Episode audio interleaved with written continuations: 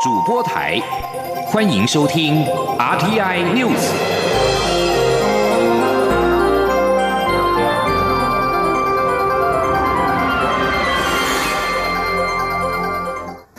各位好，我是张旭华，欢迎收听这节央广主播台提供给您的 RTI News。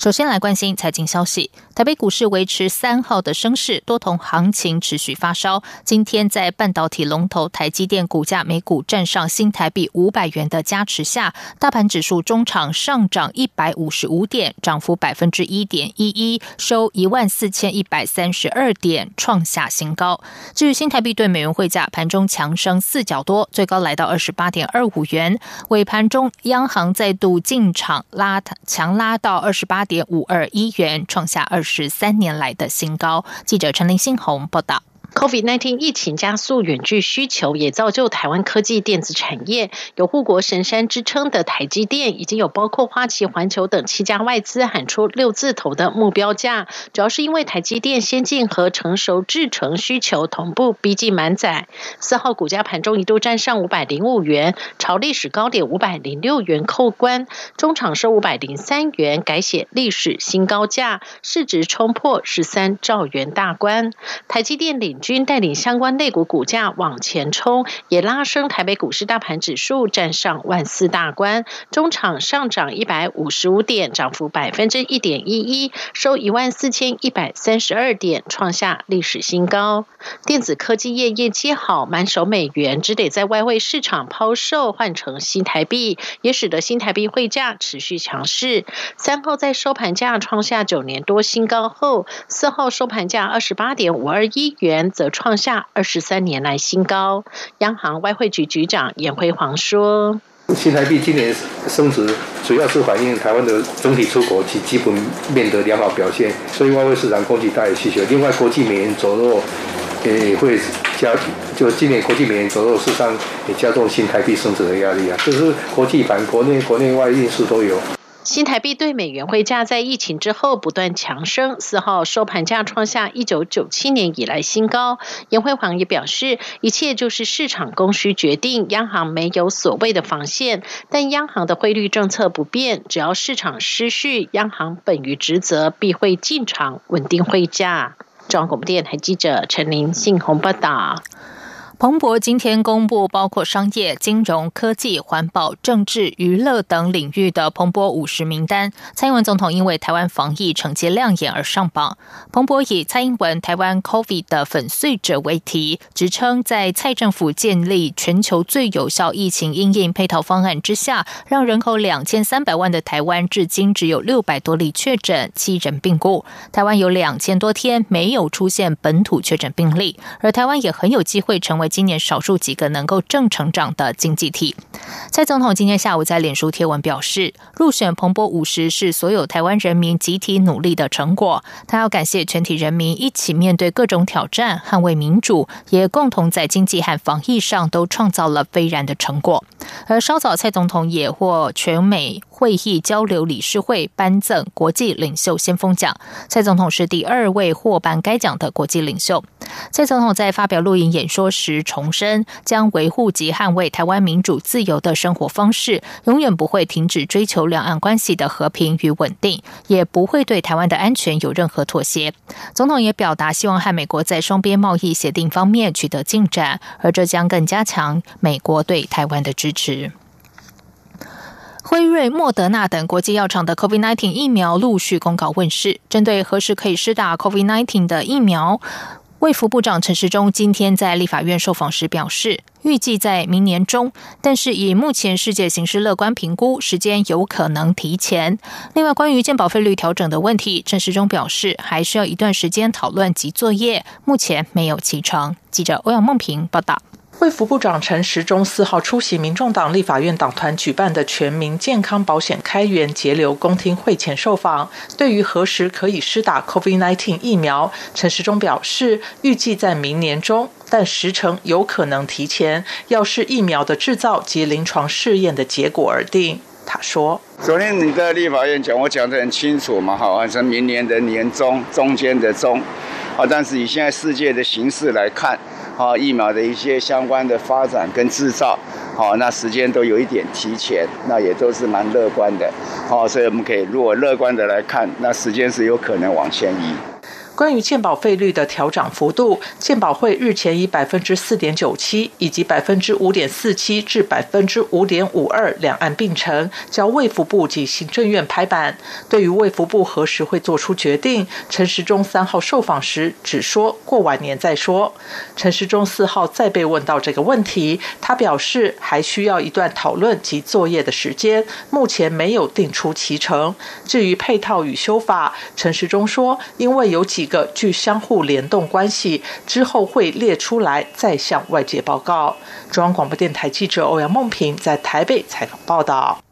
中央流行疫情指挥中心今天公布，国内新增四例境外移入 COVID-19 确定病例，一个人是从印尼入境，其余三人是从美国入境。其中按六九一是本国籍九十多岁男性，不定期于美国及台湾两地居住，是目前确诊中年纪最大的个案。截至目前，国内累计六百九十例确诊。从明年元旦起，来猪将开放进口。有七十多家进口猪肉商三号联合声明，不会进口含莱克多巴胺美猪。农委会主委陈其仲今天指出，厂商这样决定应该是依市场的需要做调整。记者林永清报道，含莱克多巴胺的美国猪肉将于明年一月进口台湾，引发部分民众忧虑。进口猪肉肉品业者三日发表维持不进口来猪及落实标示产地意向书声明。业者表示，政策发布后生意大受影响，不进口来猪就是为了让民众安心。农委会主委陈吉仲表示，今年所有猪肉进口比去年同期少了三成，杂碎也从二点七万公吨锐减到一点二万公吨，这也是厂商愿意宣示不进口来猪的原因。民进党立委蔡意瑜在立法院质询时，则提到，有媒体解读说，进口商决定不进口来猪，是在替政策背书。他认为，厂商进口肉品的选择，第一个因素是国民是否会食用，第二个就是价格。他以各国批发价格比较，加拿大猪肉六十一元，美国猪含来剂七十八元，不含来剂七十八点九元，而台湾猪是一百到一百一十元。他认为，单从价格来看，厂商决定不进口来猪，应该与替政府背书无关。陈吉仲也认同蔡意瑜的说法，他说：“是啊，所以毕公政府的工作是制度面做好，啊，其他和市场去选择。”陈吉仲强调，针对猪肉，未来将会清楚标示产地来源国，确保消费者买到的产品是自己想要的。但是，若连动物饲料、用药都要标，恐怕会标示不完。国人也不容易看清楚。中央广播电台记者林永清台北报道。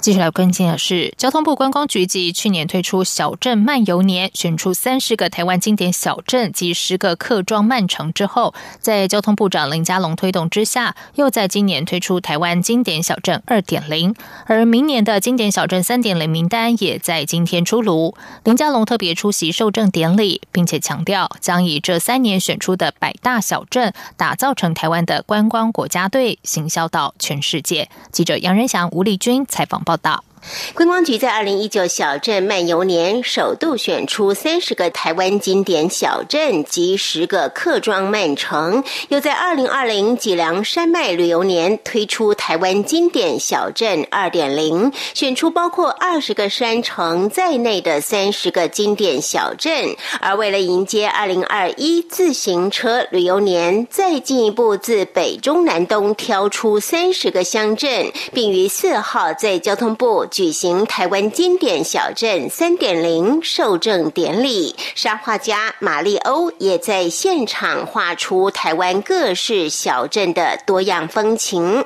交通部长林佳龙致辞时强调，台湾是防疫大国，全世界都看见，但是更要利用边境尚未解封的黄金时刻，进一步把品牌擦亮，晋升为观光大国。因此，他既去年射出观光三支箭，包括召开全国观光发展会议、制定二零三零年观光政策白皮书及观光局升格改制为观光署之后，现在还要进一步推动三观，希望结合十三个国家风景区以及百大小镇，打造台湾的观光国家队。他说：“然后现在我在推三支箭之后，是三观：观光立国、观光主流化，还有观光圈产业联盟，这个变成一个好的国家队。那各位都是不可或缺的队员，所以我们经过精挑细选。那本来只是一年而已，我们把它延伸到三年，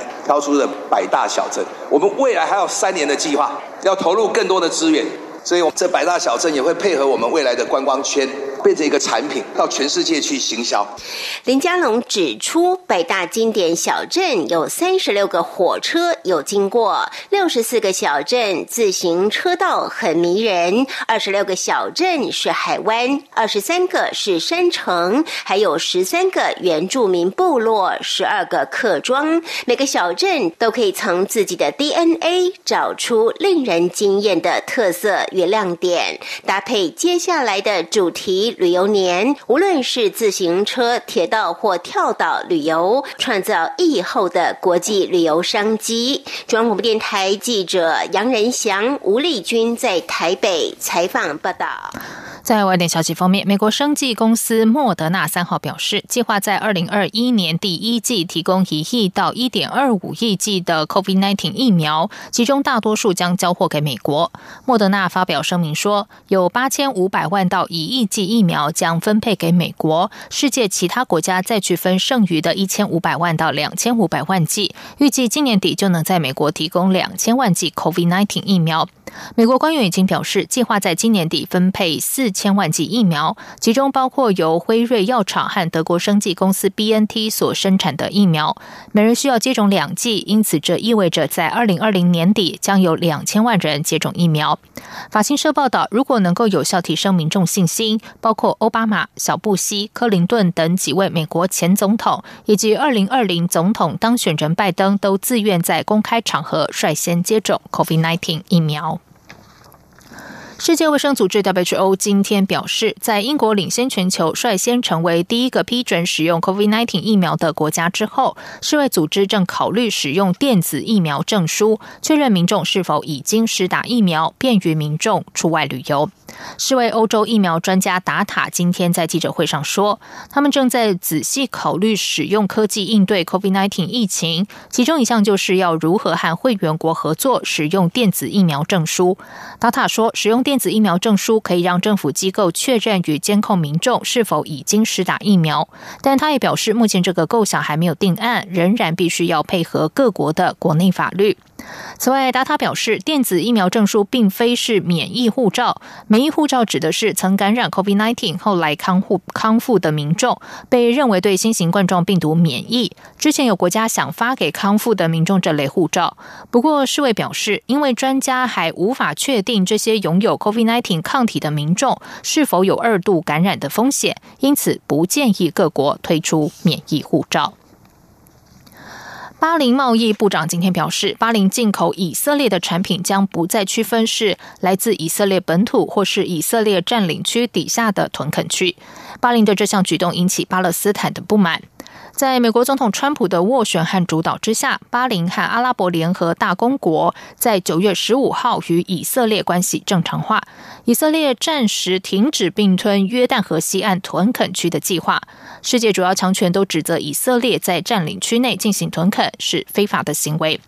不过，巴林工业、商业和旅游部部长埃尔查亚尼表示，将会开放进口以色列屯垦区的产品。巴勒斯坦解放组织高层官员尤塞夫则是谴责巴林贸易部长的说法是和国际跟联合国决议案背道而驰。尤塞夫敦促阿拉伯国家不要进口来自以色列本土或者是屯垦区的产品，借此避免以色列的产品深入阿拉伯市场，壮大本身的经济。这里是中央广播电台台湾之音。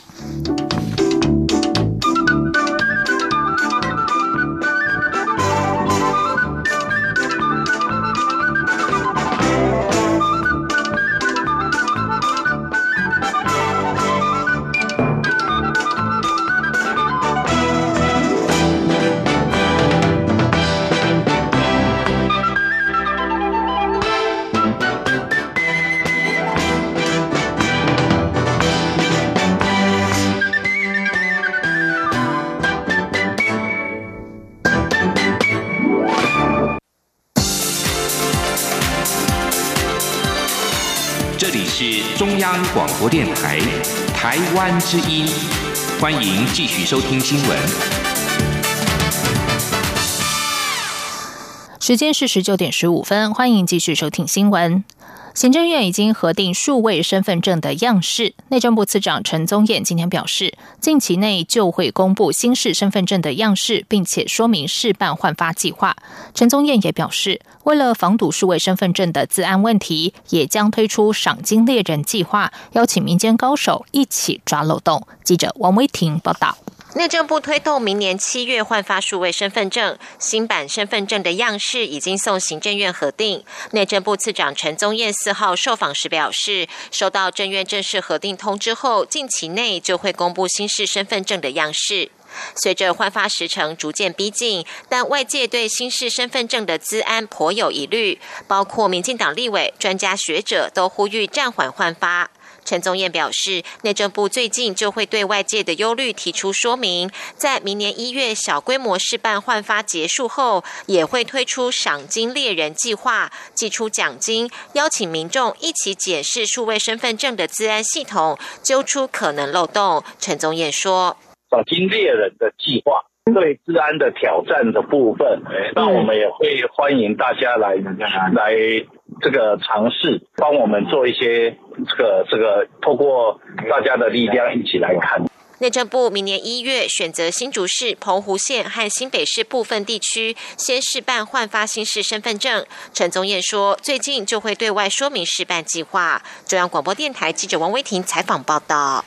行政院长苏贞昌日前在立法院接受国民党立委蒋万安质询来猪进口政策时，提及信工实业支持政府政策，引发业者不满。国民党团总召林维洲和青年团团长今天赴中正一分局告发苏贞昌违反社会秩序维护法和食安法，要求分局秉公处理。对此，内政部长徐国勇表示会依法办理。而苏贞昌也对此表示，法律之前人人平等，他都尊重。不过，苏贞昌强调，他在答询时清楚说明，政府成功防治非洲猪瘟，业者也预见未来更有机会让生鲜猪肉出口，但此事被扭转成政治运作，并不好。记者刘玉秋报道。行政院长苏贞昌日前在立法院答询时提及，屏东信工实业力挺政府的政策，引发业者反弹与一连串的风波。国民党立院党团总召林维洲四号前往警局告发苏贞昌违反社会秩序维护法与食安法，散播假讯息。对此，苏贞昌四号接受国民党立委孔文吉质询时强调，他当天在立法院的说法很清楚，也有多家媒体刊登完整逐字，他并未提及半个来逐。的字眼，但此事却遭到政治操作。我去那个进工公司，就是他的肉品要出口日本丰贵，我参加那个仪式，而且他们也很高兴，政府徽州猪瘟防治成功，口蹄疫拔针，他们也预见未来可以更有机会，连生鲜猪肉都可以出口，这是很清楚的。所以把它扭转到别的地方，是后来的政治运作这样不好。口文杰追问。蓝委告发后，若警局传唤，是否会配合？苏仁昌表示尊重。你被传的话，你会不会去？法律之前人人平等，我都尊重。而内政部长徐国勇受访时提及此事会依法办理。徐国勇答询时也进一步说明，信公公司事后已说明并没有打脸行政院，消防检查是信公自己委托顾问公司申请，这些相关资讯警察都要查证，这才是所谓依法办理的态度。另外，国民党立委郑正前执询时提及，国民党革职院长罗志强在脸书发文指苏贞昌是现代版赵高，用秋后算账的方式制造恐惧，让人民怒不敢言。发文不到二十四小时，按赞数多达五点六万人。苏贞昌对此则表示，这不是事实。台湾现在最重要的是大家团结一致。苏贞昌对于开放来住的政策也再次强调，政府一定会朝向维护国人健康第一、照顾产业，同时打开国际经贸大门的方向努力。中央广播电台记者刘秋采访报道。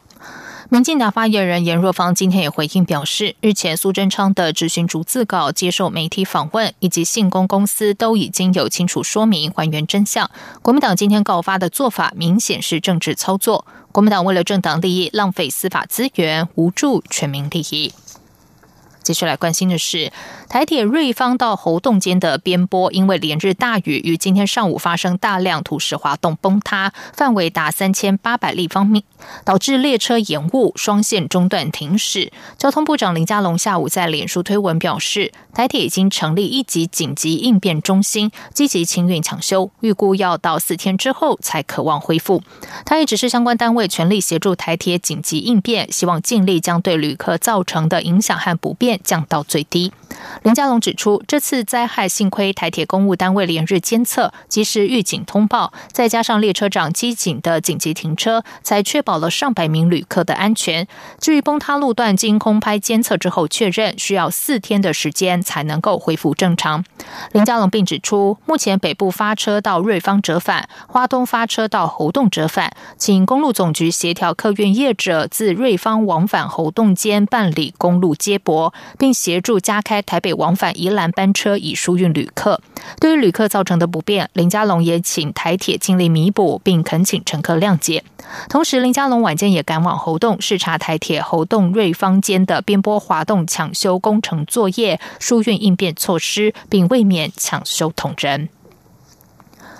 政府三号通过了五项打击炒房措施，至于是否有效，代销业者今天受访时批评，房市才刚有起色，政府就祭出那么多措施，实在是反应过度，而且买方开始有些观望。专家则是指出，以茶税来说，确实有杀鸡儆猴的效果。记者杨文军报道。行政院会三号通过国发会提报的健全房地产市场方案，罗列五项打击炒房措施，尤其预售屋将全面纳管，抑制红单炒作。代销业者喜悦广告副总经理吴森伟四号受访时直言，几年前房地合一政策推出，早就将投机客打跑了，房地产市场已经低迷许久，现在好不容易有些起色，政府真是反应过度。尽管这次政策没之前那么严重，但他也说打太重会害惨台湾经济。吴森伟也观察，目前买方还是以首购自住客为主，约占了六成，剩下的四成中约两成投资置产，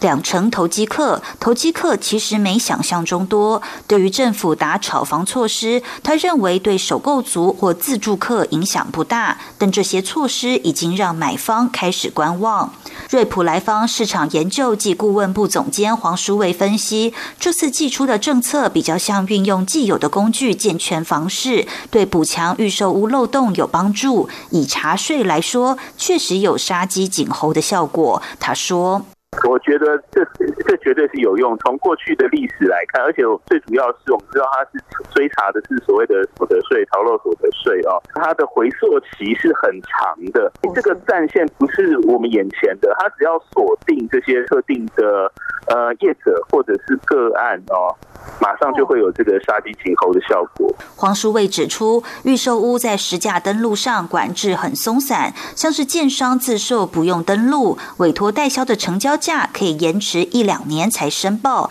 容易出现作价拖延，营造出假排队，现在不买就买不到的现象。对消费者而言，有价格不透明、资讯不对称的隐忧，需要特别小心。对于这些打炒房措施，有没有可能让房价下跌？吴森伟认为不可能，因为土地持有成本变贵，持有成本是很关键的因素。黄书伟也说，全球房市在宽松货币下都是上涨，没有逆转的现象。台湾房市相对健康。中央广播电台记者杨文君台北采访报道。尽管受到疫情影响，二零二零台北国际摄影节仍然照常举行，借由不同主题策展呈现不同摄影观点。其中，疫情泡泡系列作品更可以看到受 COVID-19 影响的国家地区的摄影师们如何透过影像表达对当前议题的关注。记者郑祥云、江昭伦的报道。从有摄影以来，影像就成为提供人类观察世界和自我的一面镜子。即日起，在中正纪念堂开展的二零二零台北国际摄影节，就透过十种策展主题，邀请来自十三个国家地区共五十六位摄影师创作者，透过影像呈现十种摄影观点。有施万里、庄林、李贞琪、邓南光、李全柱等台湾前辈摄影家的经典作品，也有来台传教的荷兰籍神父毕耀远所拍摄的台湾早年风土民情照片，还有汇聚纪实、当代、街头、时尚、生态等百位不同领域台湾摄影师的影像记录访谈。香港反送中事件与台南铁路地下化工程两大主题系列作品，则再次凸显影像与社会运动之间的关系。也有创作者透过行为艺术的影像呈现，表达对于主流社会空间的另类观点，或是作为内在情绪宣泄的出口。存在之间，疫情泡泡系列则呈现全球各地受疫情冲击相当大的国家地区的摄影师们，如何在有限度的条件下，透过影像看待当前疫情氛围与未来的不确定性。而随着数位时代来临，透过城市演算与 AI 人工智慧所产生的作品，似乎也成为新兴的影像创作趋势。策展人之一曾玉娟说：“数位时代的摄影的观点，是不是重可以重新用一个另外的数位思维去思考？呃，就是说，到底我们在透过城市产生的影像，再透过一个城市演绎的方式，那去产生的影像，它可不可以被归类在摄影的项目里面？”台北国际摄影节总策划人蔡文祥表示，今年摄影节以“生活的可能”为主题，除了呈现不同面向的摄影观点，也希望激发大家对于摄影的未来有更多思考与想象。蔡文祥说：“有些作品，也许各位怀疑到底是不是摄影，哦，那我们也想，我们也想要借由这样的展出的内容，然后引起大家的反思。哦，那我想这个反思呢，有助于说将来喜欢摄影创作的朋友里面，你可以重新另外一个角度去思考摄影将来的可能性。”当然，我们也希望说，借由这样的展览里面，然后找到一个摄影的创新的价值。配合摄影节举办，策展团队也特别企划以“回溯真实与拟真之间”为题的台湾摄影之星大赛，入选的八位创作者作品一并在展览中展出。另外，今年还邀请偏乡小朋友透过摄影镜头，表达他们对于世界的看法。中国面台记者郑祥云、张昭伦台北采访报道。